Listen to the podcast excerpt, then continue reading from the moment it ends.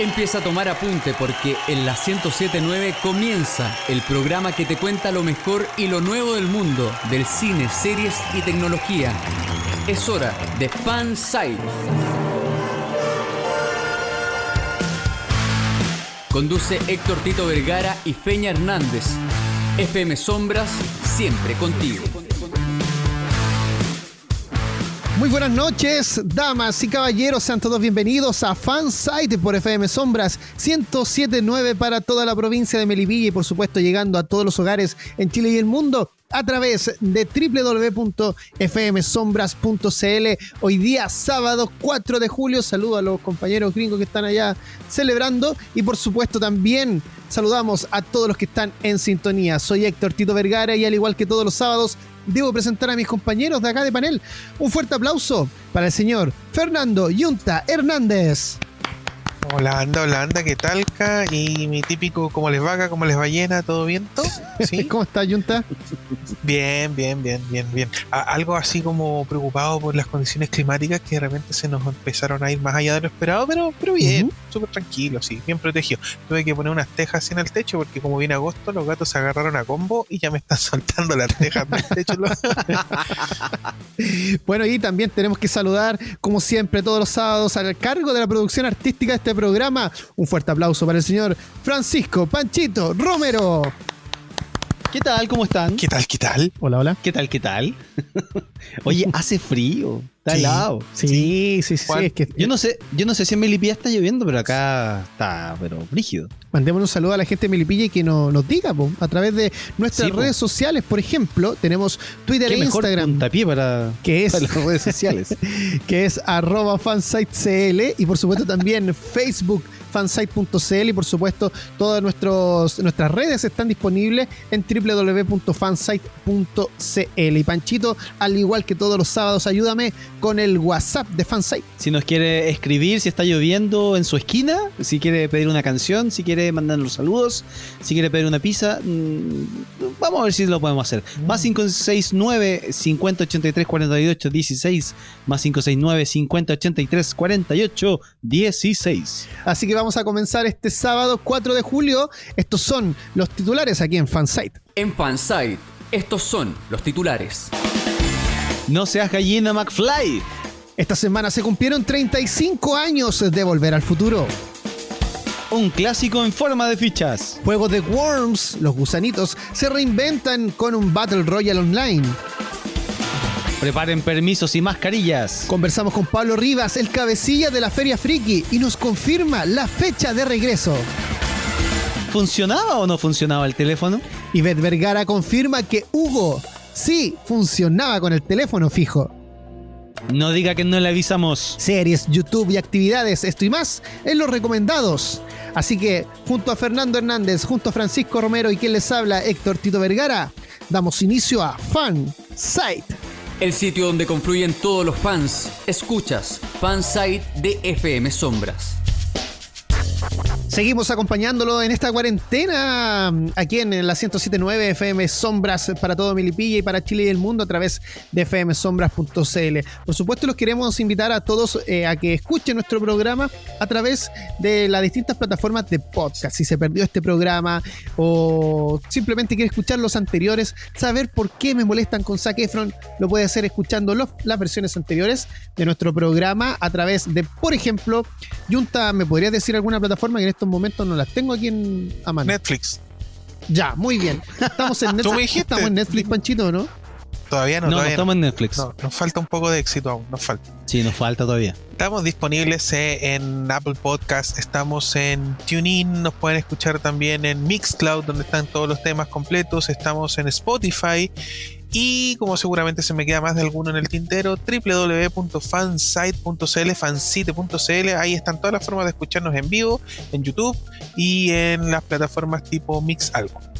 Oye, ¿se acuerdan que hace un tiempito atrás hablábamos precisamente de este tema de la, mm, de la obsolescencia de eh, las, las televisiones, televisores? Sí. Sí, y, y, Panchito, ahora tú nos traes una información que igual va ligada a esto.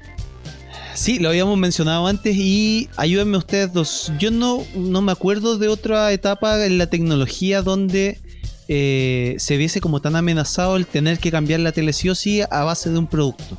Estoy hablando de las consolas de nueva generación ¿Ya? y el estándar HDMI 2.1. ¿Qué pasa con esto? Eh, este estándar permite eh, eh, eh, resolu- eh, resoluciones de pantalla 4K Ultra HD a 120 FPS, que son muy convenientes para la, obviamente para, los- para los gamers. Resoluciones 8K a 60 FPS y hasta 10K. ¿Ya? O sea, obviamente recién se están lanzando televisores 8K paneles nativos. Ya se habían lanzado televisores 8K antiguamente, pero no eran nativos.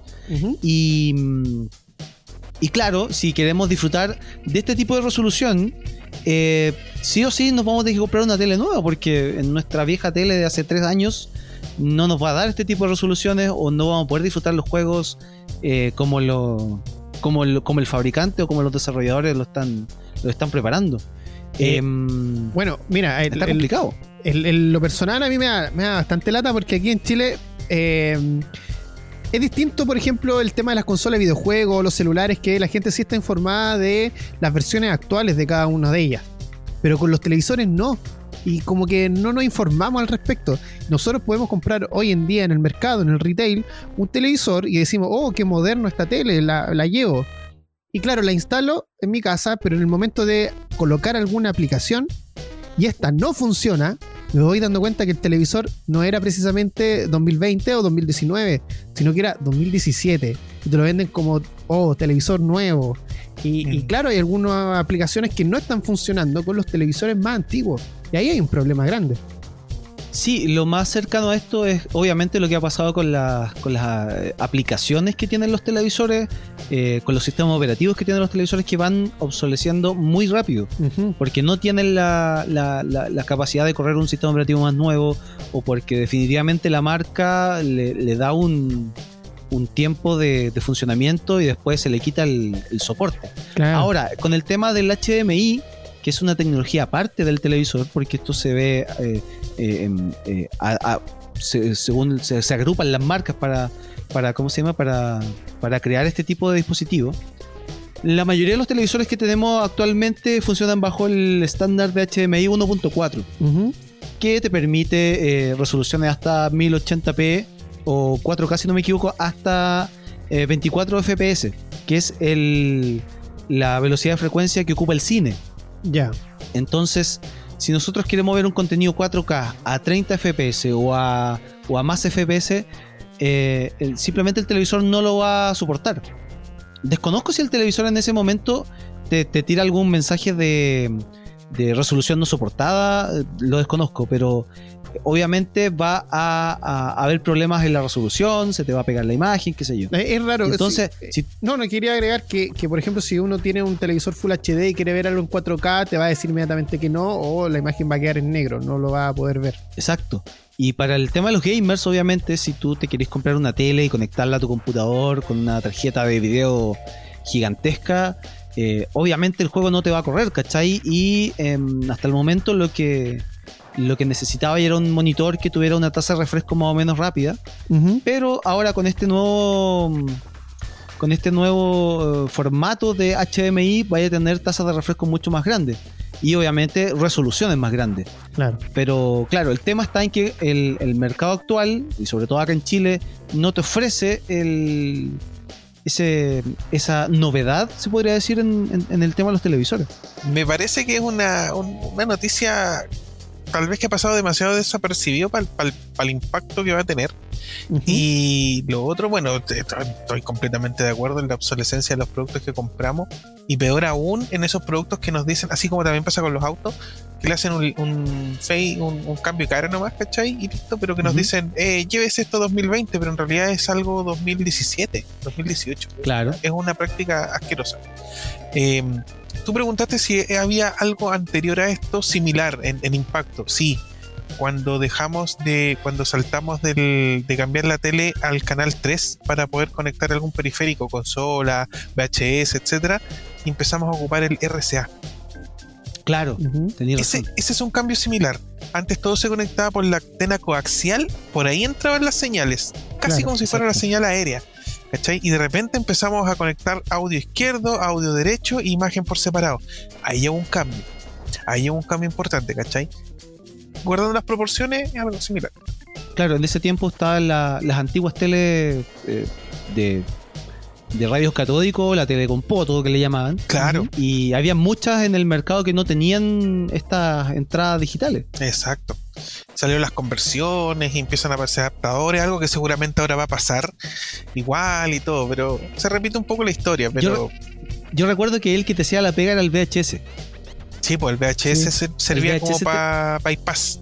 Sí, ahora, claro, como decías tú, este tema igual nos estamos adelantando un poco, pero claro, se va a ver reflejado cuando se lancen estas consolas de, de última generación, que son las que vienen eh, eh, con, el, con el poder, llamémosle así, de correr juegos en eh, resoluciones extremadamente grandes, con tasas de refresco extremadamente rápidas. Entonces, aprovechamos de hablarlo ahora para que la gente, si, si, si piensa comprar una, una PlayStation 5, si se piensa comprar la Xbox nueva, eh, tenga en, en- en- en consideración de que ya la tele que tiene hace 2, 3 años atrás no le va a servir si quiere jugar un juego en, en la máxima resolución o en la, en la máxima capacidad que le ofrece la consola. Sí, sí. Así que bueno, ya todos están informados al respecto. Averigüe más respecto a este tema porque eh, da para, para una investigación un poquito más profunda y también para conversarlo eh, más adelante también en los próximos eh, programas para ayudar y orientar un poquito a la gente y para que nosotros también aprendamos un poquito sobre este cambio que va a ser importantísimo en los televisores que tenemos en nuestras casas. Y bueno, ahora vamos a... mm, a conversar respecto a un batatazo que le dieron a Netflix. Por lo menos así eh, lo leía durante la semana, Panchito. No sé si, si recuerda esos titulares. Sí, eh, fue como el, el- puntapié que le dio Amazon Prime Video a, a Netflix porque en Estados Unidos se lanzó una, una nueva mm, opción para poder ver, y, y yo creo que esta opción la habíamos estado esperando hace mucho tiempo los que a, a lo mejor lo- las parejas que viven separadas y en este, en este caso ahora en pandemia eh, la junta de amigos que se juntaban a ver una serie, qué sé yo. Es el servicio Watch Party de Amazon sí. que permite ver eh, una serie o un contenido de Amazon Prime con hasta 10 perso- con hasta 100 personas, perdón, y comentarlas por chat en tiempo real. Ahora, no sé qué tan qué tan efectivo sería con 100 personas ver un contenido y, y comentarlo. Oye, pero, Pero esto bueno. es, es necesario esto. Tírate, tírate el resto de la info porque yo ya sé el caso emblemático para decir que esto sí funciona. Ya. Ya, mira, vamos a, a terminar de leer la noticia. Dice, eh, esta función, como lo comentábamos, eh, se, se encuentra solamente activa para la- los usuarios de Estados Unidos y desde navegadores de ordenador, o sea, desde tu computador. Como lo informó Amazon a través de su página web oficial. Los Watch Party de, de Prime Video permiten conectarse con hasta 100 personas de forma que puedan ver un contenido del catálogo de la plataforma de streaming de Amazon en tiempo real y comentarlo a través de un chat. Su funcionamiento no requiere de la descarga de plugins para el navegador, así como tampoco de pagos adicionales, y que se encuentra disponible solo para los usuarios suscritos de Amazon Prime, dentro del cual se incluye Prime Video. Para acceder a esta función solamente es necesario acceder a un contenido de catálogo, hacer clic en el icono Watch Party, elegir un nombre de usuario para el que aparece en el chat e invitar a otros usuarios hasta un máximo de 100 a quienes se le envía un enlace para unirse. El organizador de la videollamada es el único que puede iniciar el video y pausarlo, avanzarlo o saltarse partes, de forma que se transmita en tiempo real al resto de los invitados. Qué entretenido igual. El final de Game of Thrones. El final de Game of Thrones. Malo, bueno, da lo mismo. Imagínate tener 10 amigos, 20 amigos, 50 amigos, ¿cachai? Eh, cada uno en sus casas y ya, chiquillos, ya, vamos a ver el capítulo final de, la, de, esta, de esta serie, ¿cachai? Y las putear y escribir y, y el one que si de alguna manera leyó el guion filtrado y te tira el spoiler y los demás lo putean. Yo lo encuentro entretenido.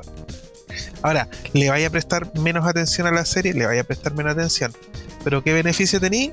Esa cosa que dices, para atrás, para atrás, mira, weón, lo decapitó, para atrás, para atrás. Ese tipo de cosas, weón, es entretenido. Mira, Por lo menos que, a mí me, me entusiasma.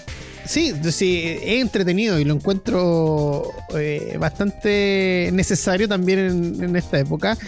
Pero se podría hacer también con otro tipo de aplicaciones. Tú podrías armar un grupo de WhatsApp y hacerlo por ahí.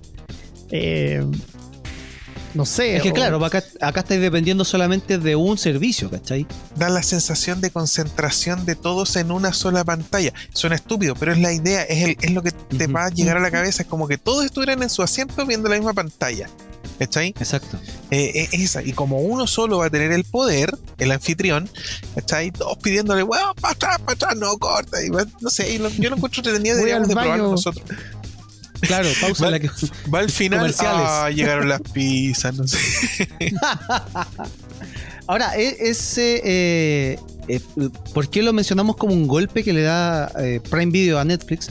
Porque siempre se ha. O sea, Netflix se ha caracterizado por ser súper restrictivo con el tema de compartir las cuentas.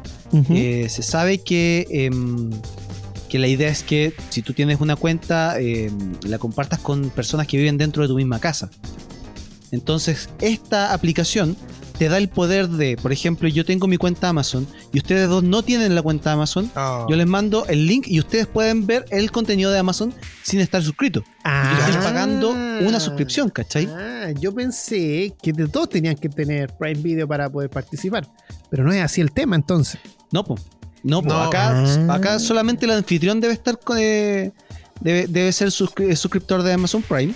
Y tú le mandas un link al resto y el resto va a ver una especie de transmisión en vivo de lo que está pasando. Bueno, contémosle Ah, a la gente que también el Prime Video de Amazon tiene precisamente contenido gratuito. O sea, si tú no quieres pagar la suscripción, también puedes acceder a un contenido gratuito que está disponible. Entre ellos, por ejemplo, no sé si estará todavía, pero estuvo el primer episodio de la serie El Presidente, que también lo anunciamos acá en Fansite. Sí, se, se sueltan de repente pildoritas y por lo general el, Para que piquen. el contenido que es pagado eh, aparece con una wincha que dice Prime.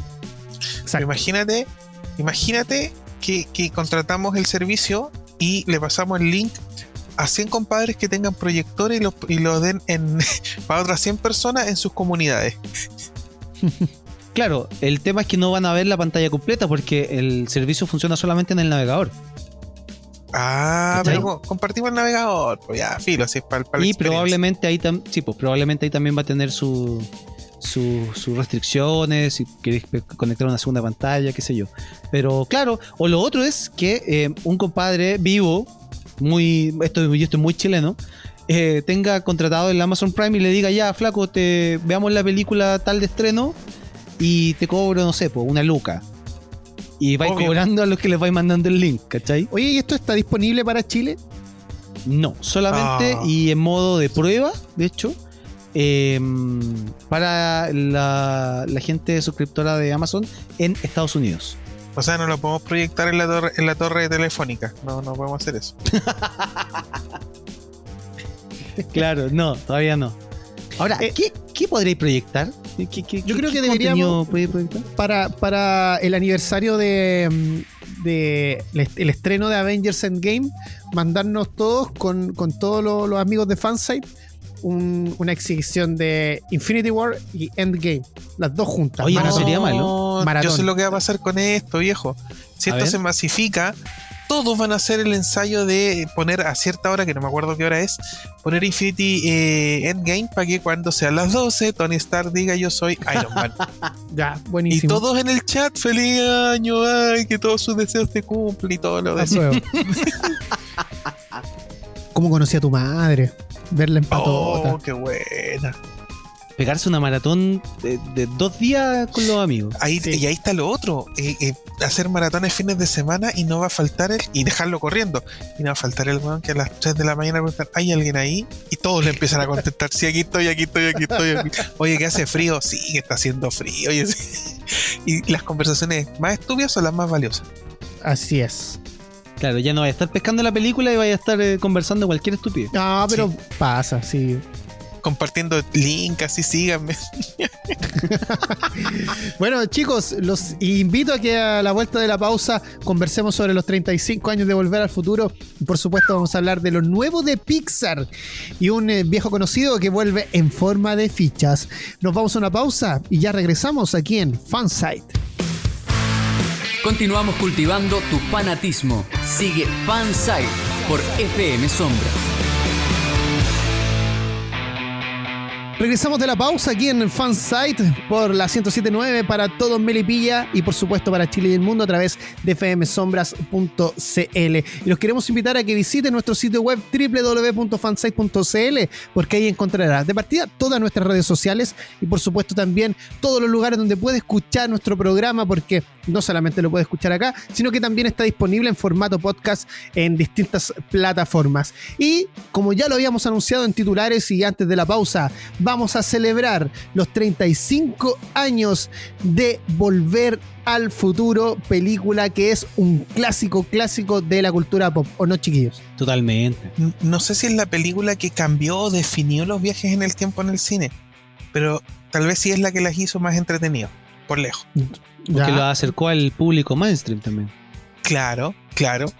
Que le metió elementos de ciencias, igual tiene elementos de ciencia, fantástico, todo lo querés, pero tiene sci-fi ahí entretenido.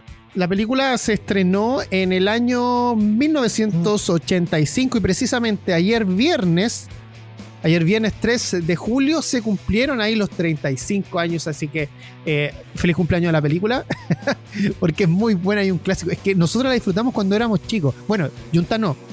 Junta ya estaba en su segunda carrera en la universidad. Se había Eh, separado dos veces. Sí. y él la fue a ver al cine. en el preestreno. Al, al- al rotativo.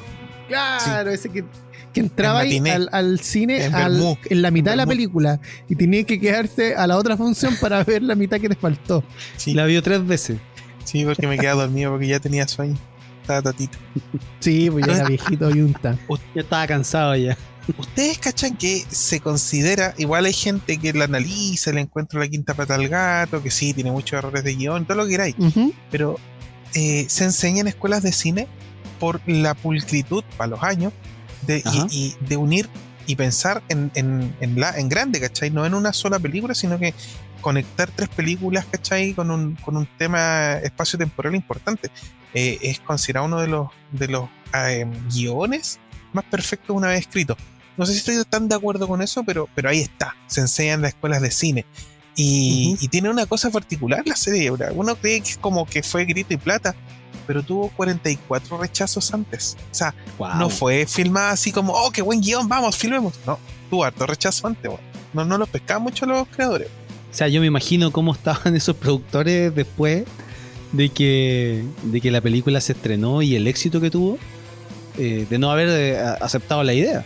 Sí, pues, pégate con nada. Apa- aparte que la dupla eh, del, del Christopher Lloyd con el Michael J. Fox eh, es bonita y tal vez el eje principal más allá del viaje en el tiempo es la amistad incondicional y con una distancia de, de edad entre los dos lo encuentro precioso. De hecho, tal vez es el elemento más bonito y más rescatable que tiene la película y la saga es la amistad inquebrantable de los dos. Me- de verdad lo encuentro espectacular. Oye, eh, tengo unos datitos freak de, de la película que no sé si ustedes lo sabían, pero lo, uno, uno de los clásicos de, de, mm, Volver al Futuro precisamente es el vehículo, el DeLorean, ¿cierto? Este, Sí. este vehículo que, DeLorean que París. con su motor original andaba como a 20 kilómetros por hora, era muy lento, pero aún Sí, así sí. era, era muy, muy encachado este tema de las puertas hacia arriba, totalmente un concepto bastante futurista, pero originalmente no iban a utilizar un vehículo. ¿Saben qué, eh, qué medio de transporte iban a utilizar? De hecho, no es un medio de transporte, pero qué medio iban a utilizar para viajar en el tiempo? ¿Se les podría ocurrir? Díganme uno Un- cada uno. Y yo les digo si están cerca o no. Una bici. Una bici, no. Un Eh, escarabajo. No, pues cómo se sabe meter en un bicho si un bicho es No, pues un auto escarabajo de la Segunda no, Guerra no, Mundial. no, no, No, no. no, escarabajo no. Era, era, están muy alejados porque originalmente era una nevera, un refrigerador.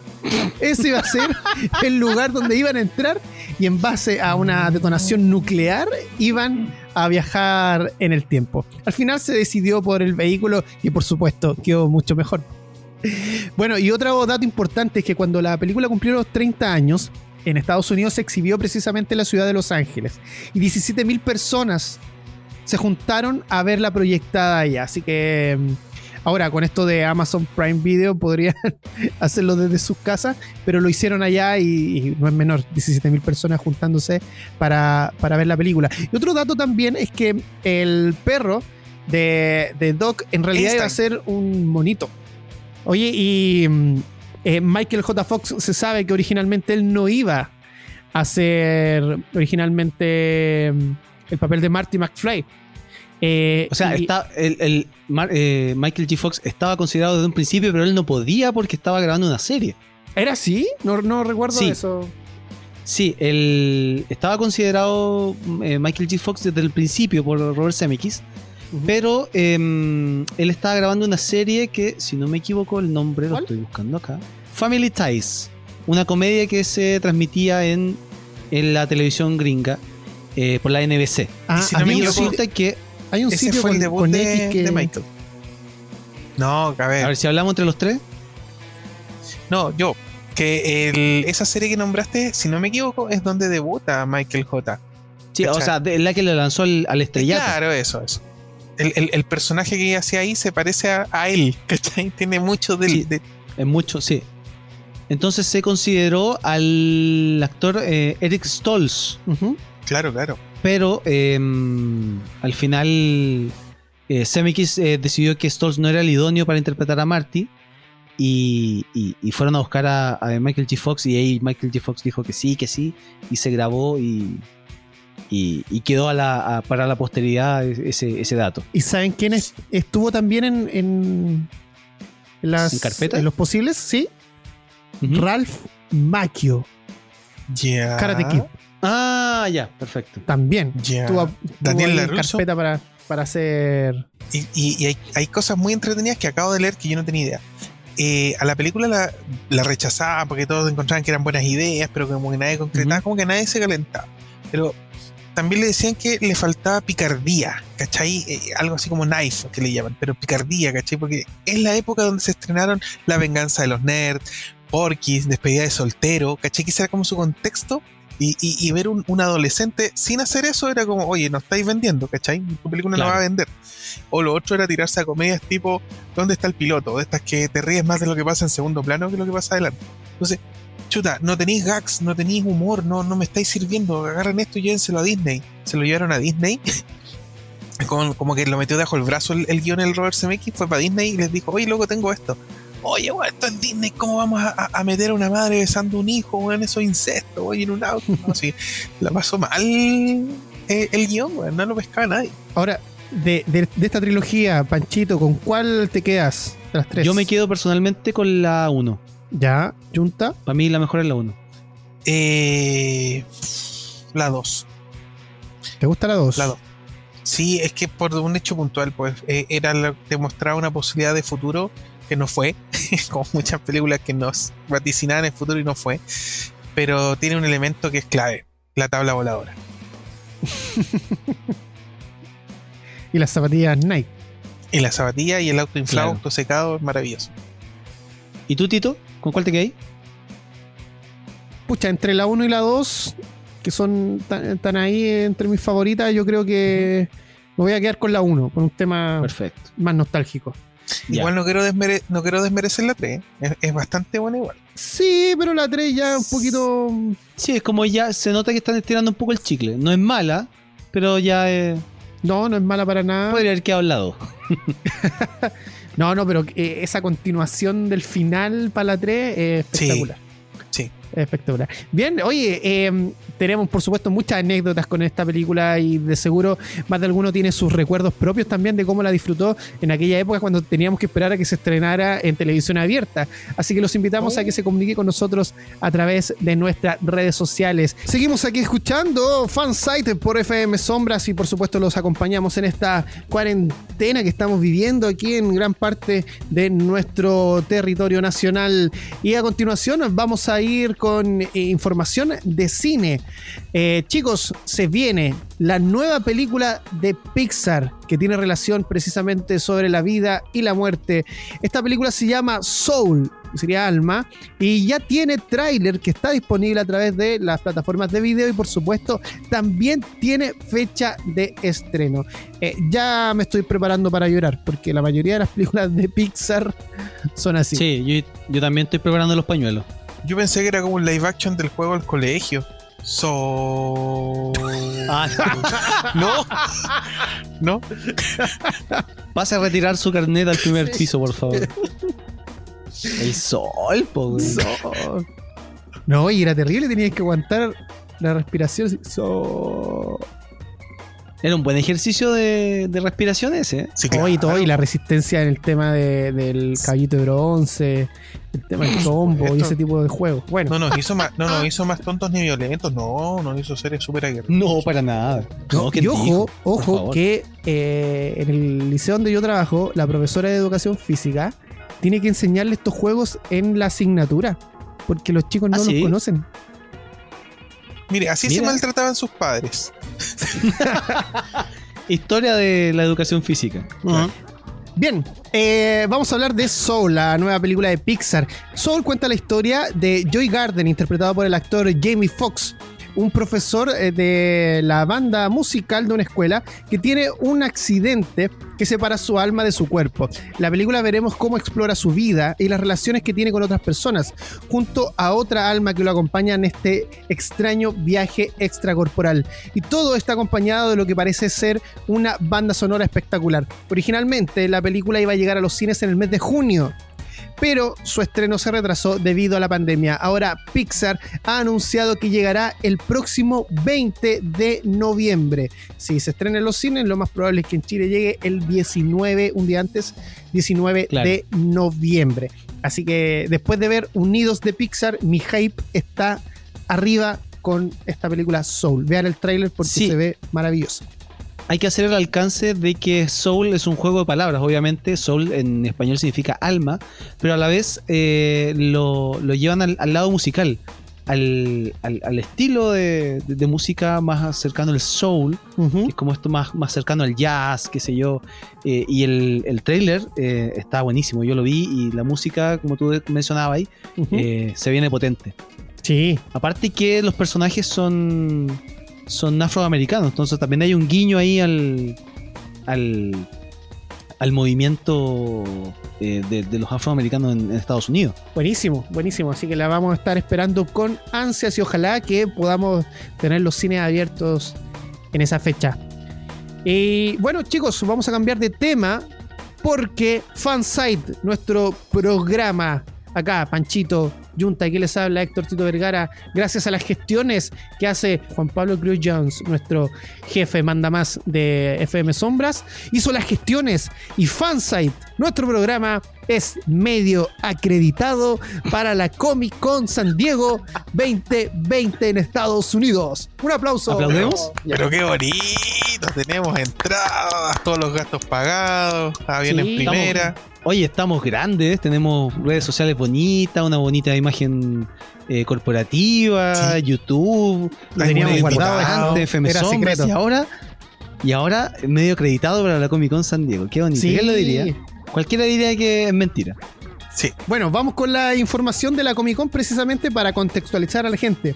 Con la cancelación de la edición del 2020 este año, em, de em, precisamente de la Comic Con San Diego, el pasado mes de abril, que fue la fecha cuando cancelaron esto, em. Comic Con Internacional reveló que su sustitución en formato digital será completamente gratuita. Por ende, vamos a poder asistir todos. No sé Nayo yo a esperar mi credencial, si no, no voy.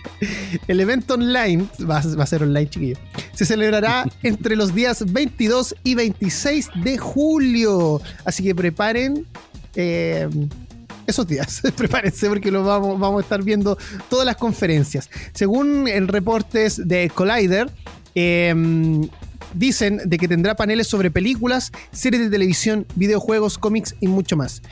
Comic Con Home se anunció en YouTube en mayo después de la cancelación por el COVID. La versión digital de la San Diego Comic Con tendrá también un salón de exposición virtual donde se podrán comprar objetos de edición limitada. También lo explicaron en Collider. Eh, Qué bonito. Sí, así que también a juntar la platita, po. Si que queremos algo exclusivo. Hay una empresa en Chile, de, que una tienda de videojuegos que trae los productos de Comic Con. No voy a decir cuál porque no quiere auspiciarme. Ah, ya. Ya, vamos a hacer. eh, vamos a pedirle al jefe que converse con, con ellos. Lo vamos a acusar con el jefe. Con, lo- con lo- los de Termina en Play. Bueno, Ya. la, convención como 100 de tiendas que terminan en Play. po. en todo caso. Ah, ¿verdad? mejor, mejor. Dejémosla ahí. Ya, mejor. Ya, Sí, sí, ¿para qué? Sí, sí, pasa más piola. Ya, la Convención de Cultura Popular lle- lleva celebrándose durante 50 años. Volverá a su formato habitual el año 2021, así que chiquillos tenemos para juntar dinero y viajar, porque se va a celebrar, ya tiene fecha, entre los días 22 al 25 de julio. Les recuerdo que cae precisamente en vacaciones de verano del colegio. Y se va a realizar, por supuesto, en el Centro de Convenciones de San Diego, 22-25 del próximo año. Anótenlo. Sí, para el, Es Estación 2020 Mapocho. para el 2021 ya vamos a estar acreditados, vamos a ir con viático y todo a través de la radio. Sí. Sí, sí, sí, sí, sí. Vamos a tener siete auspiciadores para esa fecha. A mí es sueño ir para allá, ¿eh? a, a- a estar con los ñoños de allá. La Y duda, vamos a ir, vamos a ir, vamos a ir con cosplay, me imagino. Pero obvio, pues allá es el, es el momento donde toda la gente es lo que es, ¿no? Ah, Genial, maravilloso, maravilloso, me encanta. Seguimos aquí en Fansite por FM Sombras y llegó el momento de hablar de videojuegos. ¿Recuerdan ustedes aquel juego de los gusanitos que se disparaban de un lado a otro? ¿Matar el gusano? Y el gusano se mata así, se mata Sabía así, que el se Junta iba a salir con algo así. Se mata así, se mata así. Worms. Oye, ese Ah. juego me salvó caleta en, la- en las ventanas que tenía en la U. Oh, Sí. venía instalado gratis en, en un Sony Ericsson que tenía de antaño. ¿Ya? Oh, era muy entretenido jugar ahí, weón. Te ibas ahí al baño y no salías más.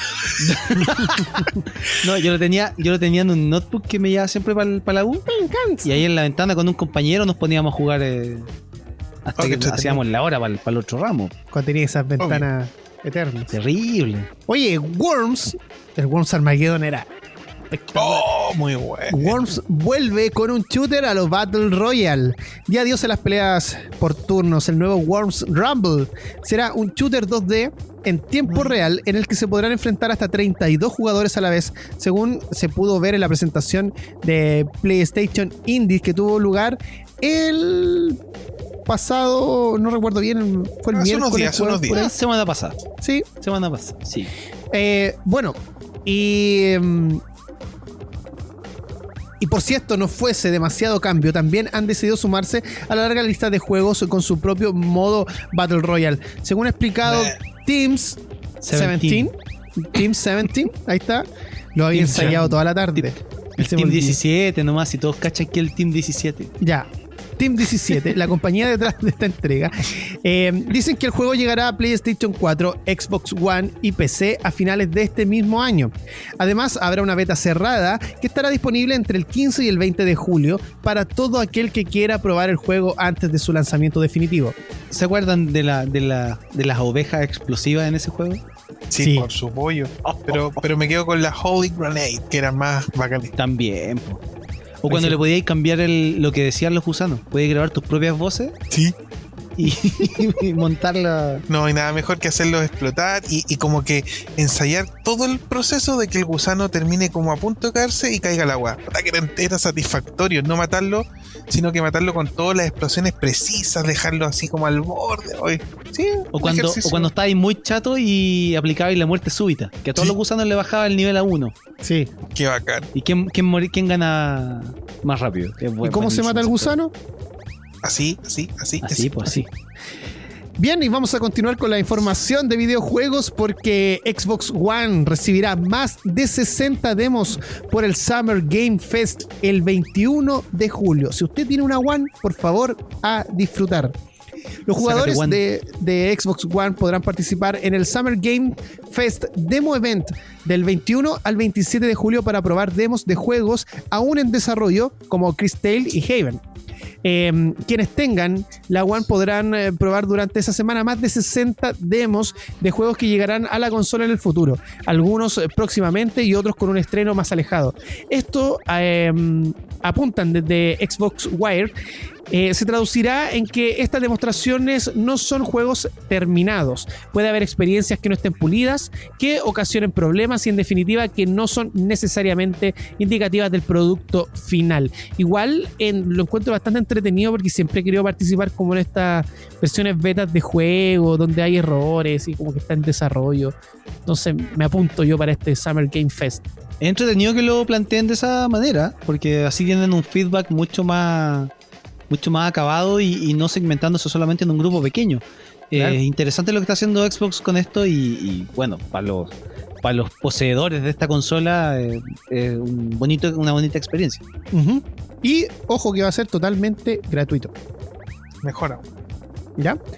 Bien, y ahora, eh, para terminar la tanda de videojuegos, va a haber una nueva entrega de Batman. Sin Robert. Pattinson. Esa era la, No. la noticia. No, no, pero ahora estamos hablando de, de un videojuego. Porque anunciarán esta nueva entrega de Batman en el DC Fandom. ¿Ya? Anteriormente habían rumores que sugerían que el próximo juego de Warner Bros. iba a ser precisamente el del Caballero de la Noche.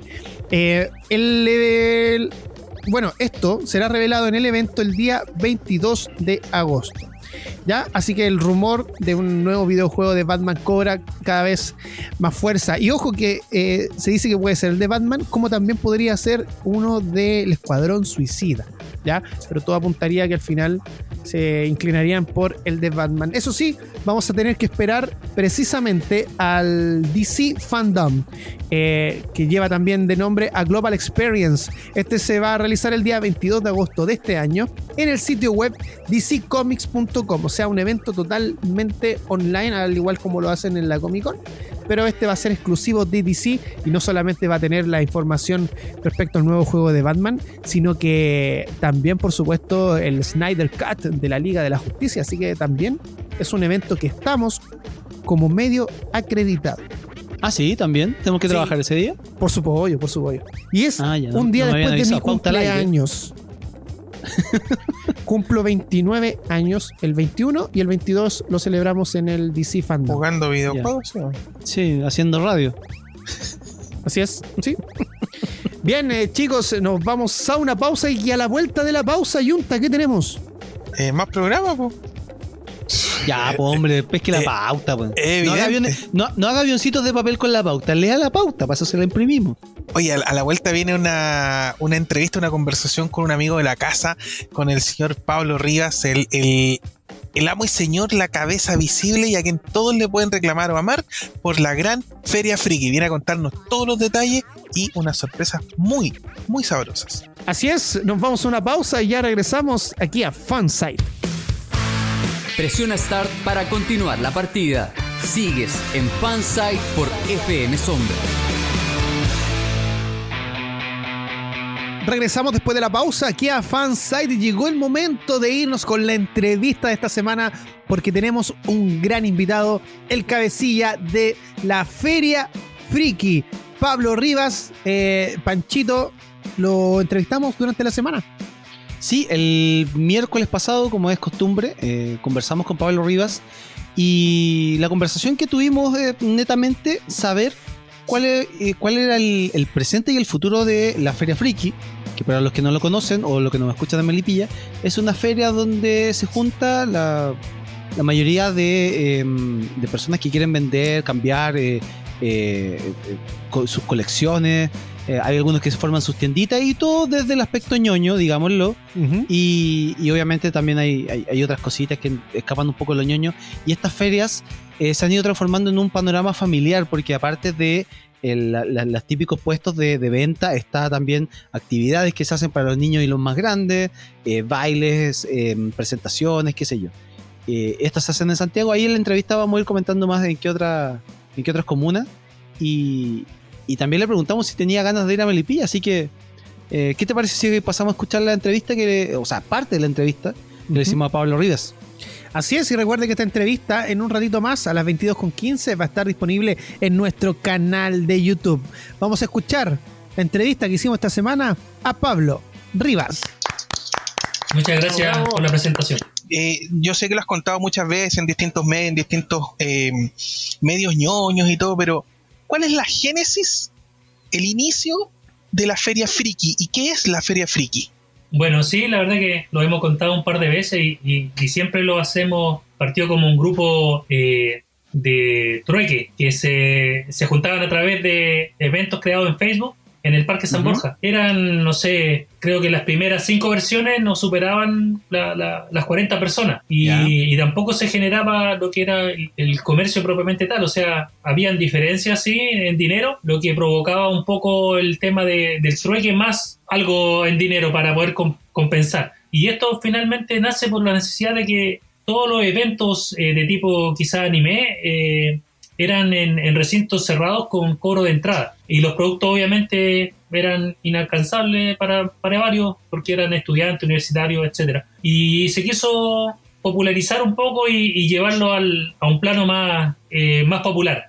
Y en base a eso se, se empezaron a hacer estas juntas y, y la gente que iba madurando ya no necesitaba ciertos productos y lo iba cambiando, ofertando, hasta que llegó un instante que ya era más, eh, más necesaria tener una, una patente comercial, quizás como organización, porque los carabineros ya eh, en- nos andaban rondando la verdad. Eh, dentro de la Feria Friki no solamente tenemos los locales de venta, que, como tú cuentas partieron precisamente con eh, jóvenes que querían vender sus cositas y ahora ya eh, esto ha crecido un poco más y podemos ver tiendas que están establecidas en algún otro sitio. Pero no solamente eso, también eh, hay shows que acompañan durante el día o durante la hora que, funciona esta feria.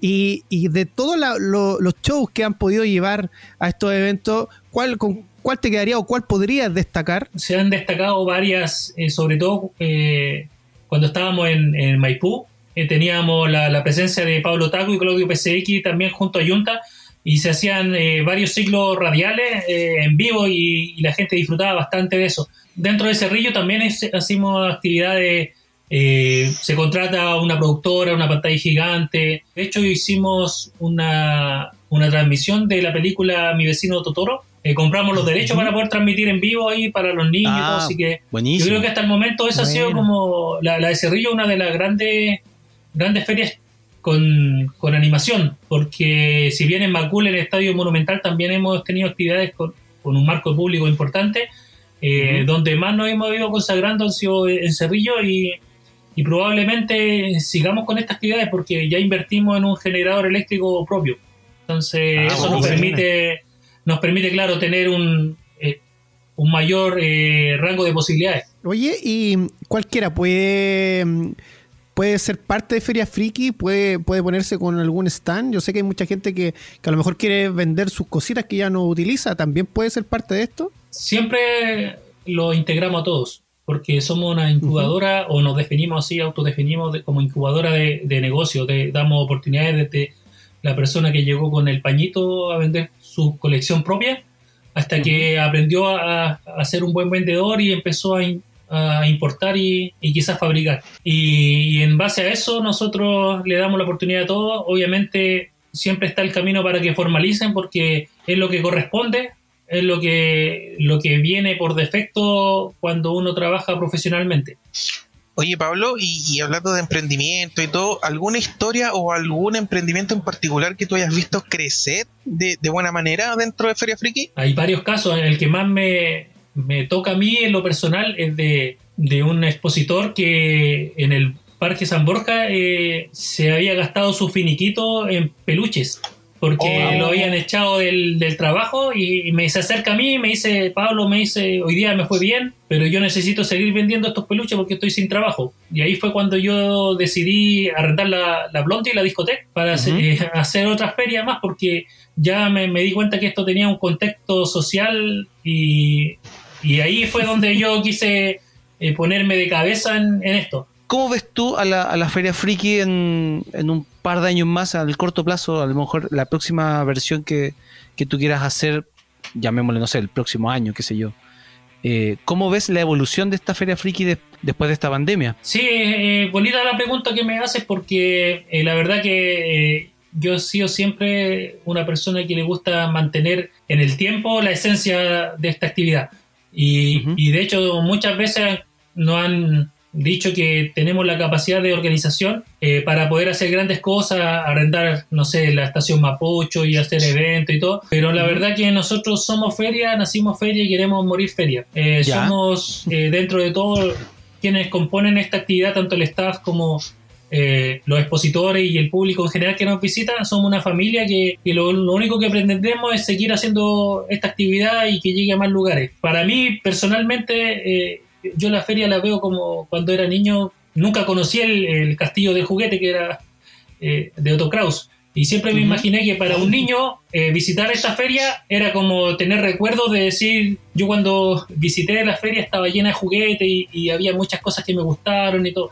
Quiero generar esos recuerdos en, en- en la infancia, por eso tenemos una mascota que es Pandiu, eh, el pandita, que la verdad que se sacan fotos los niños con él y todo. Para mí son más importantes los recuerdos de, del, del público infantil que nos visita y mantenernos en, en- esta actividad eh, constantemente en el tiempo. Eh, la pregunta y lo que todo el mundo quiere saber después de conocer la historia, las distintas cosas que pueden encontrar en Feria Friki y todo. ¿Hay fecha de regreso? Yo sé que es súper difícil. ¿Se juega con alguna fecha ya en Feria Friki? Eh, sí, efectivamente tenemos fecha ya, que el pic del, del virus en algún momento tiene que ir decayendo y la economía tiene que ir subiendo. Entonces. Ojalá. entre, es- entre esa transición es cuando se nos invita a nosotros formar parte del- de la primera feria friki presencial el- en el río Mapocho el 20 de septiembre. El 20 de septiembre. Sí, eh, es una información que, que recibimos hace dos días atrás. Eh, estamos en constante comunicación. Hay una empresa eh, que va a hacer toda la campaña publicitaria porque el río Mapocho se necesita abrir por un tema de, de tránsito principalmente. Entonces ese circuito al abrirse Ah. da la posibilidad de generar esta plataforma de, de emprendimiento en donde se nos ha invitado porque hemos participado bastante años a través de actividades en el río Mapocho Qué buena noticia. Entonces, ¿cuándo sería la, la fecha? Si la puedes repetir, Pablo. el domingo 20 de septiembre. Domingo 20 de septiembre. Fecha. Bueno, me imagino que siempre está sujeta a cualquier cambio, motivo de, pero, pero no deja de ser buena noticia saber que se visualiza una fecha de retorno de, de Feria Friki. Qué, buena noticia. Bueno, ya agradecemos tu, tu participación, por supuesto. Eh, puedes contar con nosotros como fansite, tanto en nuestra radio, en la 1079, en FM Sombras para Melipilla. Y por supuesto, tienes que llevar la Feria Friki a Melipilla, po. Sí, hemos tenido solicitudes de, de Milipilla. Llegamos a Talagante al menos, que son cositas pequeñas que hemos logrado, pero hay que seguir intentándolo. Pablo, una vez más, muchas las gracias. gracias por, por, eh, aceptar la invitación, por la conversación, por la buena onda y mucho éxito en, en todo lo que se venga, en tus proyectos, en tu en tu emprendimiento y obviamente en Feria Friki, que sean muchas más y ahí vamos a estar apoyando como siempre. Muchas gracias, amigos. Chao, que estén bien. Y ahí escuchábamos parte de la entrevista que le hicimos a Pablo Rivas, el creador, cabecilla de la Feria Friki. Y recuerden que este, esta entrevista va a estar disponible en nuestro canal de YouTube, eh, www.youtube.com slash fansite.tv, fansite.tv, a partir de las 22.15, como todos los días sábados, ya como es costumbre. Así que mm, los invitamos, están totalmente invitados a, ver esa entrevista completa, está bien entretenida, bien bonita. Y continuamos con eh, Fansite y por supuesto, si quiere escuchar la entrevista completa a Pablo Rivas, lo puede hacer a través de nuestro canal de YouTube que es Fansite TV, youtube.com slash TV. Y no solamente tienen la entrevista a Rivas que se estrena a las 22.15 aquí en, eh, nuestro canal, sino que también tenemos las de las semanas anteriores, por ejemplo, a Claudio PCX, no, ex PCX, ahora Claudio Ortiz. Por supuesto también a Joe Minae, a Cristian Parra también, a que hablamos de anime y si se puede superar o no Evangelion. Y por supuesto la entrevista con la que la rompimos la semana pasada con nuestra querida amiga desde Corea del Sur, la Cote. Oye, Co- Corea del Sur que, que va con aumento de casos de nuevo. Hay nueva ola ya. Qué pena. Hola coreana. Sí, La Korean Wave, qué fome. Y- Korean Coronavirus Wave. Y, los voy a retar. ¿Qué pasa con los A saludos ver. a la Pabla? Oh, sí, Ah, pues ya fue nuestra primera invitada. Sí, y Pablita está esperando que hagamos la entrevista Zoom con ella también. Ya, ¿sabes se qué? viene. se Dejémoslo, dejémoslo pactado, sí, se viene.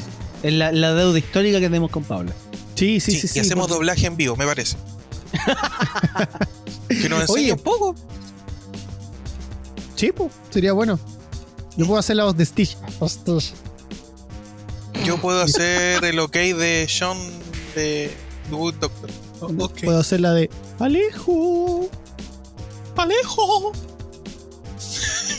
No, a mí nunca se me dio lo de las voces, así que sigamos, por favor. Bien, oye, No. eh, ya que escuchábamos a Pablo Rivas, que es el cabecilla del- de, la Feria Friki, feria que ha recorrido muchas comunas de nuestro país, porque no solamente de acá de la capital, sino que han estado en Concepción y todo eso lo cuenta en la entrevista. Además que en el video hay muchas imágenes, tanto videos como fotografías de los eventos, así que si usted ha ido, búsquese ahí entre medio. Y por supuesto en los comentarios del, del video de la Feria Friki, por favor, déjenos si tiene alguna anécdota o si usted mismo quiere promocionar una de sus tiendas. Ocupen el espacio, chiquillos, ocupen el espacio. Sí. Y a todo esto, ¿han ido a la Feria Friki o no? Eh, y un montón de veces. Sí, por acá el que tiene más experiencia es el Yunta. Yo he estado en, a- apoyando, no organizando, apoyando a la organización, he estado locuteando, he estado con una amiga de acá también que es la Bel, que tal vez la invitemos para acá. Eh, con Claudio también hemos estado locuteando y es súper entretenido la dinámica que hacemos con, con la gente que va visitando, los papás, es muy bonito ver familias completas, o de repente el, el- el papá, la mamá con el hijo solo, porque anda a saber tú, no pueden ir todos, o, o- o solteros, qué sé yo, pero que van con los niños, los niños en los hombros, los niños con los ojos brillosos, donde ve tanto mono chino, tantas figuras, superhéroes, es súper rico el ambiente. De repente los ¿Sabes cuál cabros pasan corriendo disfrazados, es precioso. Uno, uno de los aspectos positivos es que es al aire libre. Bueno, Súper destacable eso, súper destacable. Sí, ocupar los espacios verdes que tenemos, los pocos que tenemos en la capital por lo menos, eh, es bueno, es bueno eso. Es lo que comentábamos delante, que se transformó de una feria de nicho en un eh, panorama familiar. Así es. Porque, a ver, yo no soy netamente ñoño, no, no me considero ñoño, pero fui a una de las últimas ferias friki que se hizo en, en Cerrillos. Yo también fui y no te vi. ¿Ah, sí? Sí, pues los mismos días que fuiste tú, yo también andaba allá. Ah, yo fui un día nomás. Ah, yo fui dos. Porque fui a cambiar al Ay, otro día la polera que me había comprado. me, dije, dame esa. No, pero es que es como talla chica. Ah, si me queda buena, por favor. Y llegué a la casa, me la probé y, Y no, no. me entraba. Y, y te diste cuenta de la cruel realidad. sí, así que tuve que ir a cambiarla el día siguiente. No, es increíble cómo el, e- es un panorama familiar. Tú puedes llevar, no sé, a tu, a tu mamá, a tu abuela, a tus tíos, a todos, y todos lo van a pasar bien. Todos lo van a pasar increíble. Hay de todo, de verdad hay de todo. Se come Es, eh, bien. muy bacán, se come bien, encontráis eh, cositas para todas las edades. Mira, eh, en, bailáis, te reí. en- eh, muy bonito. en particular en la de Cerrillos me he encontrado con, con buenas sorpresas que no solamente hay, hay como una integración por el espacio. Eh, cerca de donde se hace la, la, la de Cerrillo hay como una media luna o, o como un, un espacio que parece cancha, ¿cachai? Por, por el Una tamaño especie de y el.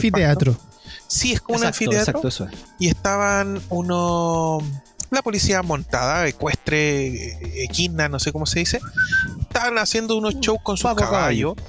Y el Paco a caballo estaban haciendo un show y todo, y los niños fascinados con las piruetas de los, de los caballos y todo. En otra ocasión, los bomberos estaban haciendo como una demostración de, de su de sus eh, técnicas. En otra ocasión pusieron una pantalla gigante y se pusieron a bailar todos Just Dance. Y, bueno, nunca Buenísimo. no hay algo que hacer aparte de ir a comprar, vitrinear y comer. Bueno, es súper entretenido. No, y lo bonito de la de Cerrillo es que tiene la integración con el Museo Aeronáutico. Que también le da su, su caché. Es muy bonito eso. Sí, Sí. es súper panorama todo eso. Oye, no sé si ahí mismo en Cerrillo eh, van a hacer eh, algunos espacios, algunos recintos deportivos para, mm, para lo que Para se un- viene, no sé si son panamericanos, no, no recuerdo bien. Eh, y perdón que cambie un poquito el tema, pero es que lo encontré tan ridículo. Van a eliminar el tema, los espacios que hay para el béisbol. Ustedes saben que ahora tenemos una población inmigrante importante, sobre todo en la capital. Y, mm, y jugadores y equipos que están federados van a quedar sin espacios para jugar béisbol. Justo cuando están llegando, eh, mucha gente, por ejemplo, venezolanos, muchos niños venezolanos, que su deporte principal es el béisbol. Y este grupo de, gente que está federada, que son eh, deportistas activos, eh, han pedido una conversación con la ministra del deporte y no han tenido respuesta. Así que, ministra, si usted está escuchando esto, por favor, denle un tiempo a los chicos federados del béisbol. Porque imagínense, eh, están llegando muchos inmigrantes y lo más probable es que uno de ellos después va a representar a nuestro país en béisbol en el futuro. Pensemos en el futuro. Eso, muchas gracias. Sí, es súper importante lo que dice Tito, eh, aprovechar estos espacios porque em, lamentablemente el, el espacio que hay ahí en Cerrillos, y digámoslo, al final quedó como un elefante blanco porque no se construyó este, este parque bicentenario que, que iba Sí. a ser eh, todo el- ese tramo del ex aeropuerto de Los Cerrillos.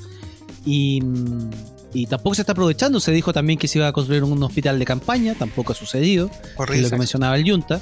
Entonces, empezar a negar este tipo de, de- de cosas yo lo encuentro Pero- preocupante por, por lo, por lo bajo. Pero, pero, puta, yo sé que es otro tema, pero para cerrarlo. ¿Sabéis lo más impactante? Y yo fui con mi pueblo hace un tiempo a, a una de las últimas ferias friki.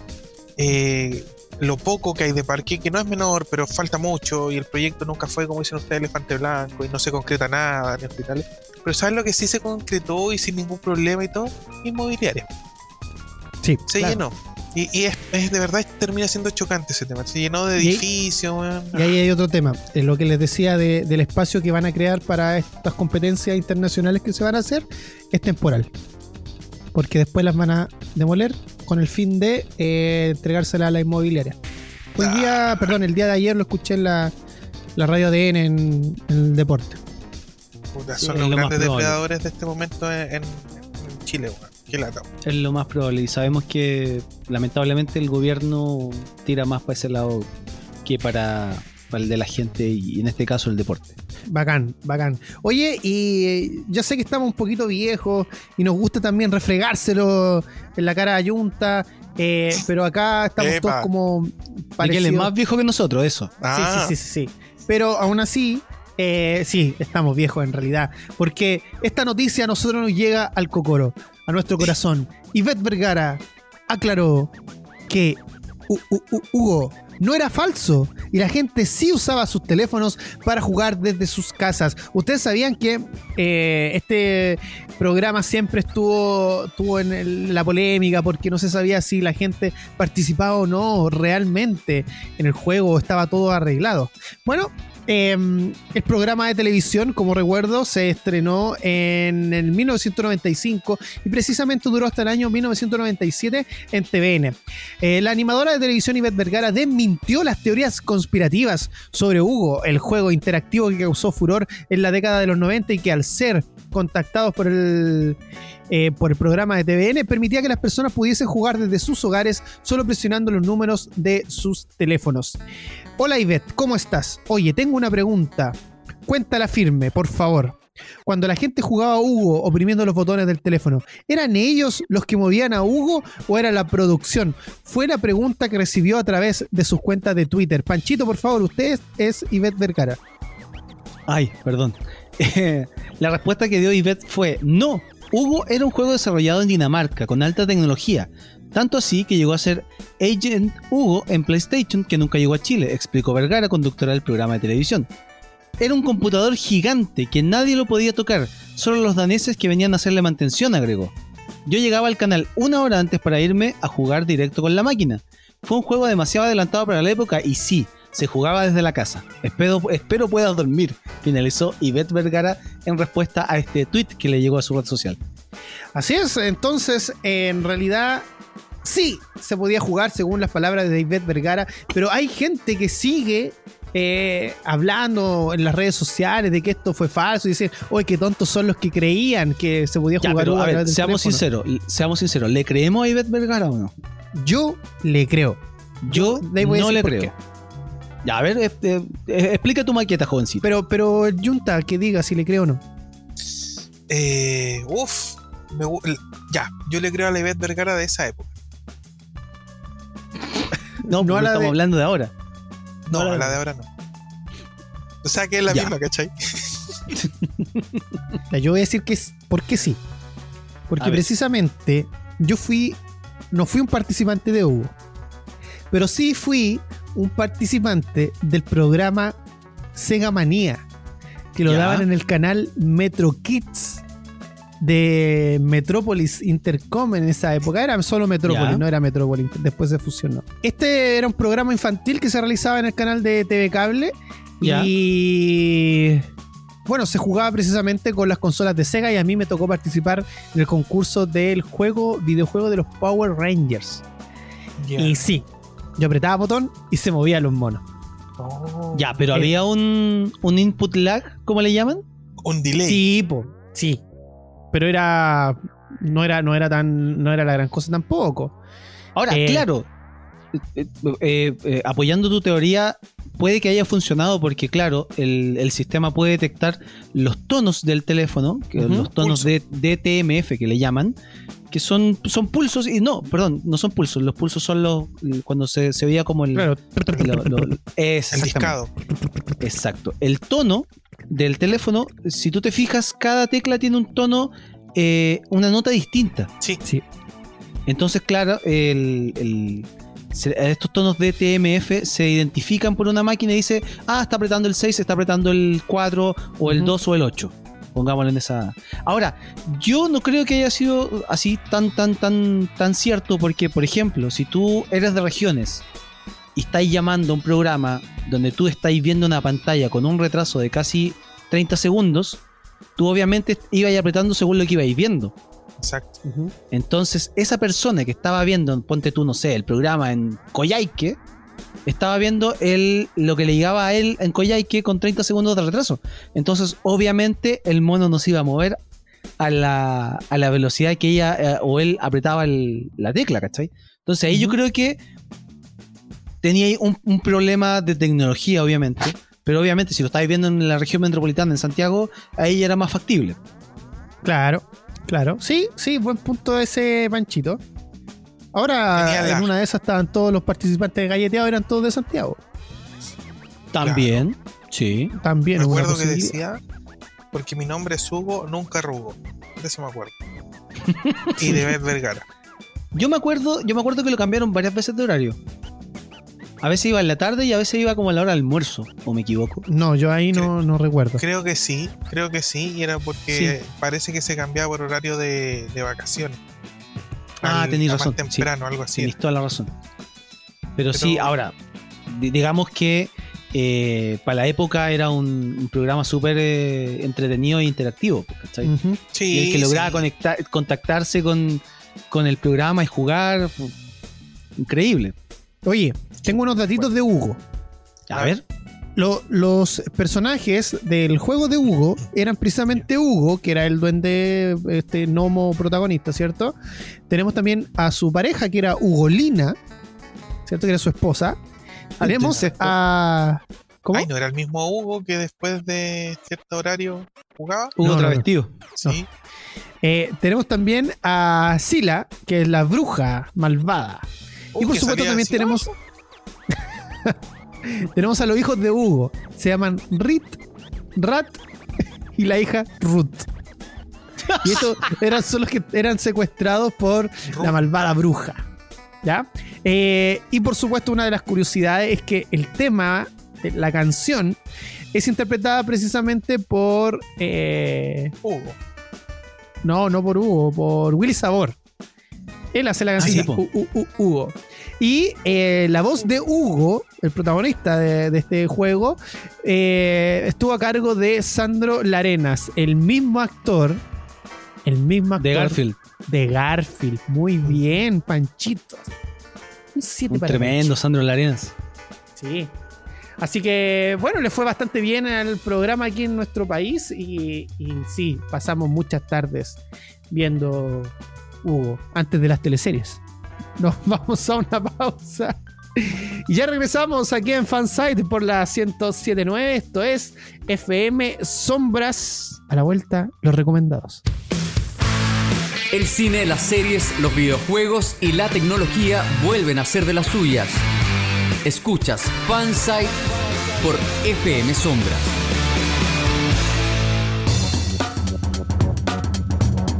Regresamos a Fansite por la 1079 y estamos hoy día, sábado 4 de julio. Saludamos a todos nuestros amigos yankees y después de ver tantas películas, salvando al mundo, por favor, hagan algo con el coronavirus. Y ahora, por supuesto, para esta cuarentena, o cuarentena como quiera llamarle, eh, Junta trae una recomendación de anime, pero es un clásico, clásico, clásico, clásico. Junta, el micrófono es suyo. Yo les quiero recomendar hoy día una serie que eh, explora mucho, dentro del género de la animación japonesa, explora mucho lo que es la eh, autocontemplación, con temas muy de, transhumanización, que es este tema cuando tú vas más allá de la vida, ¿cachai? No sé, inteligencia artificial o te metís como, como un cuerpo cibernético o con injertos que prolongan tu vida, etc. Eh, les voy a contar un poco la trama. Eh, tras el suicidio de, una chica estudiante de, colegio que se llama Chisa Yomoda, eh, los compañeros empiezan de, curso, ¿cachai? Del colegio empiezan a recibir correos electrónicos póstumos. O sea, esta chica que ya había muerto y todos sabían que había muerto, les empieza a mandar mensajes a través de la red. Le manda como unos correos desde la red, pero que en la serie se llama Wired. ¿Cachai? Así se le conoce la red de internet. Y entre todos estos que reciben los correos está Lane Iwakura, nuestra protagonista, que es una chica de 14 años, eh, más pollito. Las demás están como más altas, más desarrolladas, más sociales, más bla bla. Ella es como más pollito, más flaquita, más chiquitita, más introvertida, ¿cachai? Está en su mundo. Y le empiezan a llegar estos correos y de repente eh, como que le pica el bichito, ella ni siquiera era tecnológica, y le pide al papá que por favor le arme un Navi, un Navy, un, computador, porque así se le dice en, la serie a los computadores. Y le arma un computador para que ella empiece a explorar la internet y empiece a investigar sobre esta seguidilla de correos. En el transcurso de esta pequeña investigación que se manda, eh, también descubre todo lo que significa la red, la dualidad de las personalidades, algo muy presente al día de hoy. Pero empieza a avanzar y empieza a entender que en la red también existe otra ley, que es el opuesto a la chica que les acabo de describir. Es de ahí para adelante es un, es un no sé si un thriller psicológico, cómo llamarlo, pero te empieza a volar la cabeza. Es un vuela cabeza. Em, tiene bases científicas, tiene. Eh, y la trama se la voy a dejar ahí y les voy a contar qué es lo que es atractivo, porque la trama no se las puedo contar más. Eh, esta cuestión, aparte de volarte la cabeza, tiene bases científicas, te habla de la, de la resonancia Schumann, que es esta, esta como red que envuelve la Tierra por la que podríamos estar de alguna forma todos conectados como una gran internet sin cables, ¿cachai? Entonces empieza a ver este, este traspaso de la realidad a lo virtual, cuál es la realidad, quién vive aquí, quién vive allá, eh, empieza a aparecer teorías conspirativas, empiezan a aparecer unos hombres de negro que están espiando a la, a la Lane, la Lane empieza a cachar que la gente que la rodea no es tan su familia, eh, descubre que, que, la Lane alternativa va a carretear a una disco, una disco que por lo demás toca muy buena música, porque la banda sonora de, este, de esta animación es muy buena, y em, tiene algo en particular. Las, las, tomas son muy silenciosas, son muy quietas porque era de muy bajo presupuesto esta serie. Entonces hay muchos planos quietos que están resueltos con gran asertividad por parte de los creadores porque de repente no es necesario que Lane se mueva para explicarte qué le está pasando en la cabeza. De repente en las sombras que genera el cableado en Japón, ustedes saben que en Japón los cableados son brutales y aquí eh, nos llama la atención, allá es 10.000 veces más. Los cableados son una cosa brutal y se escucha el zumbido de la electricidad. Entonces de repente la Lane está quieta y a través de la sombra que proyectan los cables, por donde también va el internet, en esa sombra se empieza a dibujar como otro mundo, ¿cachai? Entonces, a ti como espectador te empieza a hacer dudar si estáis en la realidad que corresponde, la ley que estáis viendo es la que corresponde, qué pasa con esta conspiración, empiezan a aparecer más personajes, esta cuestión empieza a crecer y se dan cuenta, se dan cuenta que es una cuestión de alcance mundial, más allá del hecho inicial que es la muerte de esta chica que le manda mensajes desde la red después de muerta. Serial Experimental Lane es una serie que tiene 200 mil millones de adeptos en el mundo, es caso de estudio, así como lo ha sido Evangelion, y tiene una base en un libro que nunca me acuerdo, que es de unos rusos que hablan precisamente sobre la dualidad y la trascendencia del ser humano a través de la internet, ¿cachai? Es como un ser digital. Es bien entretenida, si a usted le gustan los temas cabezones, no, le, no quiere ver algo tan típico con, con kamehame o explosiones o robots gigantes, no es una mala serie. Eh, si es capaz de digerir el diseño de personajes, dele y ve a hacer el Experimental Lane y quédese con la banda sonora también, que es muy buena. Una serie adelantada a su tiempo, porque esta tiene más de 20 años esta serie. Eh, no, es una serie totalmente recomendada. De hecho, tú me la recomendaste y la vi y es eh, maravillosa. O sea, y como tú decías también, podemos em, compararla un poquito con, el tema de Angelo. Panchito, también tiene una recomendación que entregarnos el día de hoy. Sí, yo les vengo a, a recomendar una vez más un canal de YouTube. Y este canal de YouTube tiene que ver con música. Este canal de YouTube es de la NPR, de la National Public Radio de Estados Unidos, la Radio Nacional Pública. porque mm, va subiendo siempre contenido em, a sus redes sociales y en este caso a su página de YouTube se llama NPR Music.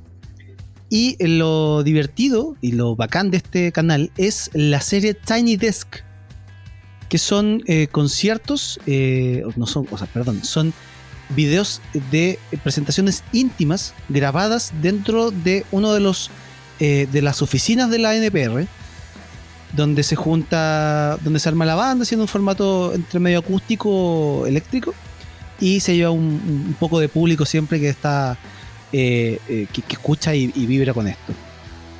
Son, como les decía, son mini conciertos eh, que permiten, eh, aparte de, de- de- de- de escuchar música popular, también permite conocer propuestas musicales distintas eh, de otros géneros y de otras partes del mundo. La NPR tiene más de 800 recitales grabados en esta oficina de, de- en el escritorio de Bob, como le llaman, en la NPR en Washington. Ah, o sea, lo graban ahí mismo. Sí, en un, tú, tú te metes a YouTube, lo buscas y te vas a dar cuenta que son dos escritorios ¿Ya? están al fondo con una, con una con un librero, con hartas cositas, harto adorno, muy bonito, muy colorido. Y hay- a- por ahí han pasado bandas como Coldplay, eh, hace poco también se subió el de, el de Alicia Keys, eh, Jonas Brothers, Oh, em, Keys, la chilena wea. Mon Laferte también, Ah, Mon Laferte estuvo. em, y también hay música de- de todo el mundo, como les decía. Eh, y les voy a recomendar en particular que busquen el de eh, una banda colombiana que se llama Monsieur Periné, que es liderada por la cantante Catalina García. Créanme, vean ese, ese, ese Tiny Desk y les va a encantar esa, esa banda. Bueno. También hay, hay participación de otros latinoamericanos como Jorge Drexler, estuvo Juanes también participando, Natalia Lafourcade de México Uh. y de Corea del Sur estuvo Sing Sing Mira, de, de Inglaterra, Islandia, en fin, un montón de países y un montón de estilos. Es muy entretenido, de repente, no sé, te metí a, a ver las bandas que más conocís, ¿cachai? Y después le vais dando la oportunidad a otras bandas. Y lo más increíble de este canal, sin mentirles, es el sonido. La mezcla de sonido de este canal es increíble. bueno, Tú- uno siempre de repente se queja de que, claro, YouTube, eh, em, eh, ¿cómo se llama?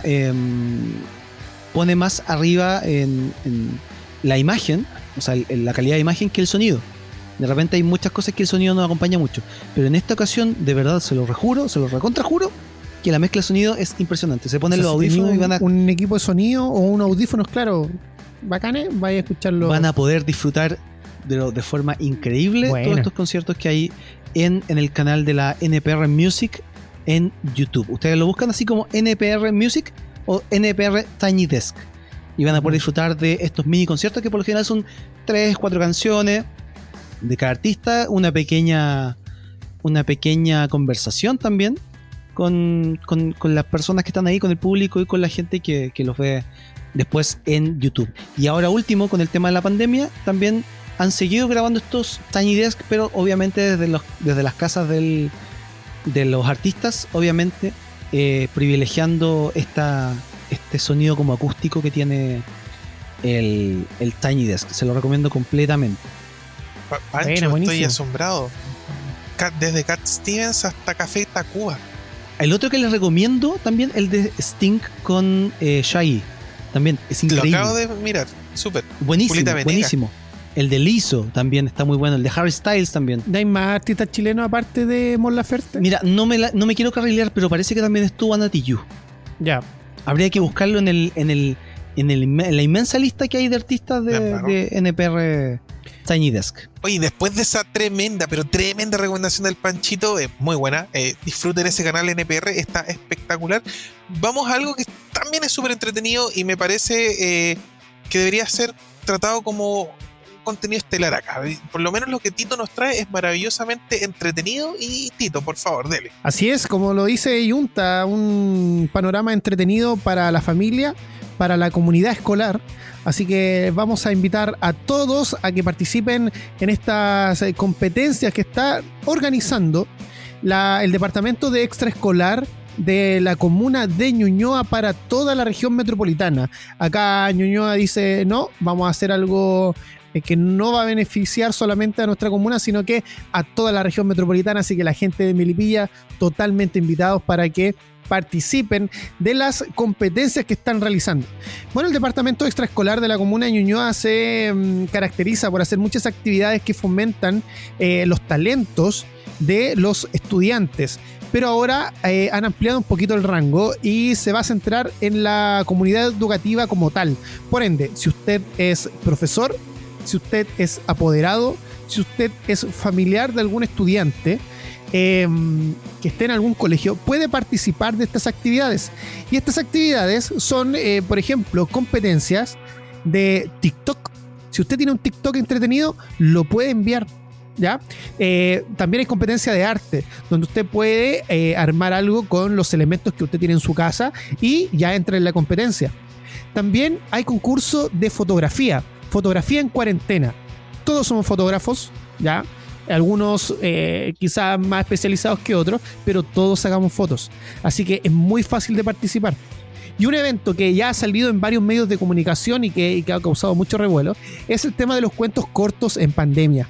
Eh, acá pueden participar los papás, eh, los niños, y hay premios para distintas categorías. ¿Ya? También se encuentran los desafíos deportivos, por ejemplo, no sé si cuántas dominadas hace, ese tipo de cosas.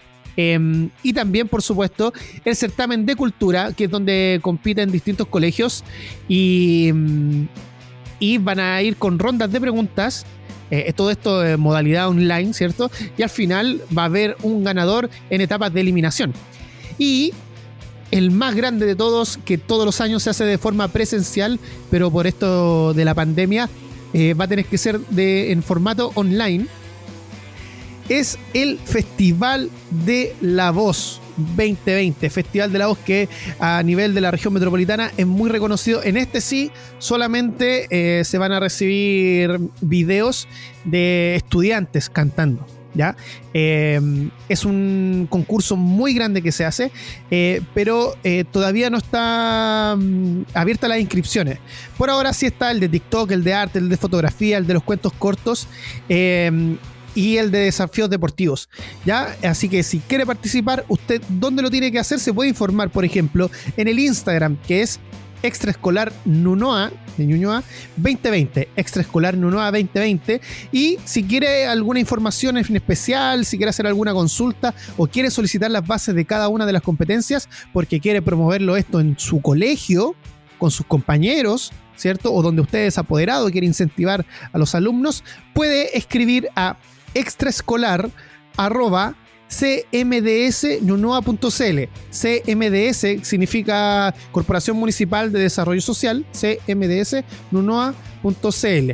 Ahí está toda la información disponible para que usted pueda comunicarse y solicitar estos, eh, estas bases de los desafíos que se van a estar realizando. Eh, TikTok, arte, ya están corriendo. Eh, por ejemplo, el de TikTok se va a extender una semana más de plazo por un tema mm, de que había muchos estudiantes que le avisaron un poco tarde respecto a la competencia, pero se están recibiendo muchos TikTok, así que dele nomás, eh, eche a andar su, imaginación en el arte y por supuesto eh, muestre todo su talento en las competencias que hay para toda la comunidad educativa. Y llegó el momento de decir adiós, otro sábado más que los acompañamos a todos aquí en su radio favorita FM Sombra, la número uno de Melipilla, por supuesto. Panchito. Dale las gracias como todas las semanas a la gente que nos escucha, a la gente que nos apoya en las redes sociales, a la gente que escucha el podcast, a la gente que se repite el plato durante la semana. Eh, agradecido como siempre. Eh, síganos en las redes sociales, hay hartas novedades, estamos preparando hartas cositas. Y nada, pues, cuídense harto, no se expongan. Y los esperamos la próxima semana aquí en esta misma radio, a la misma hora y en el mismo dial. Junta. Agradecido contento, eh, buena onda la gente y me estoy muriendo en este minuto. Eh, así que pueden ser mis últimas palabras. grábenlo. Eh, y Napo, aprovechen este tiempo de cuarentena para poder expandir la cabeza con contenido. No hablo de cosas súper cabezonas, sino que aprovechen el tiempo, lean, aprendan, nunca está de más. Y eso, se les quiere mucho y muy agradecido. Nos vemos el próximo sábado y síganos en YouTube. Tito, tu agradecimiento nunca los das. Sí, se los doy. Esta vez te vamos a exigir que agradezcas. Sí, mire, yo quiero agradecer a toda la gente, por supuesto, que, que nos escucha eh, y que siempre está toda la semana ahí dándonos apoyo. Y por supuesto también quiero agradecer al cuerpo médico de Melipilla. Eh, les mandamos un abrazo enorme. Eh, estamos con ustedes. Eh, así que fuerza, fuerza nomás con todo lo que se les viene, porque se les viene pesado este tema. Y han tenido también un par de inconvenientes que no habíamos mencionado en el programa, pero quiero hacer o extender mi apoyo también al cuerpo médico de, que trabaja allá en Melipilla. Bien, y por supuesto también extenderlo para todo Chile. Abrazo a todos y por supuesto también a las familias que lo están pasando mal. Esperamos que estas dos horas de programa les haya servido para darles o entregarles una sonrisa. Eh, soy Héctor Tito Vergara junto a Francisco Romero el Panchito y al Yunta Fernando Hernández. Hasta el próximo sábado de 8 a 10 que esté bien. Esto fue Fan Site. Oye, ¿y si ahora nos tiramos con los chistes de Elsa, Elsa. Ya, pues, a ver, Vamos. tírate uno. como por, por ejemplo, ¿ustedes saben cuál es la Elsa que le gusta al Tito? Elsa ¿Cuál? Kefron. y le mató el chiste. No resulta, no resulta. Ya, vámonos para la casa. Ya, chao. Chau. Ah, pero si estamos en la casa. Chau. Así, chao. Hasta acá lo mejor del cine, series, tecnología y todo aquello que nos hace fans. Héctor Tito Vergara y Peña Hernández vuelven la próxima semana con más información, música y conversación. Escuchaste Fansite por la 1079 FM Sombras, siempre contigo.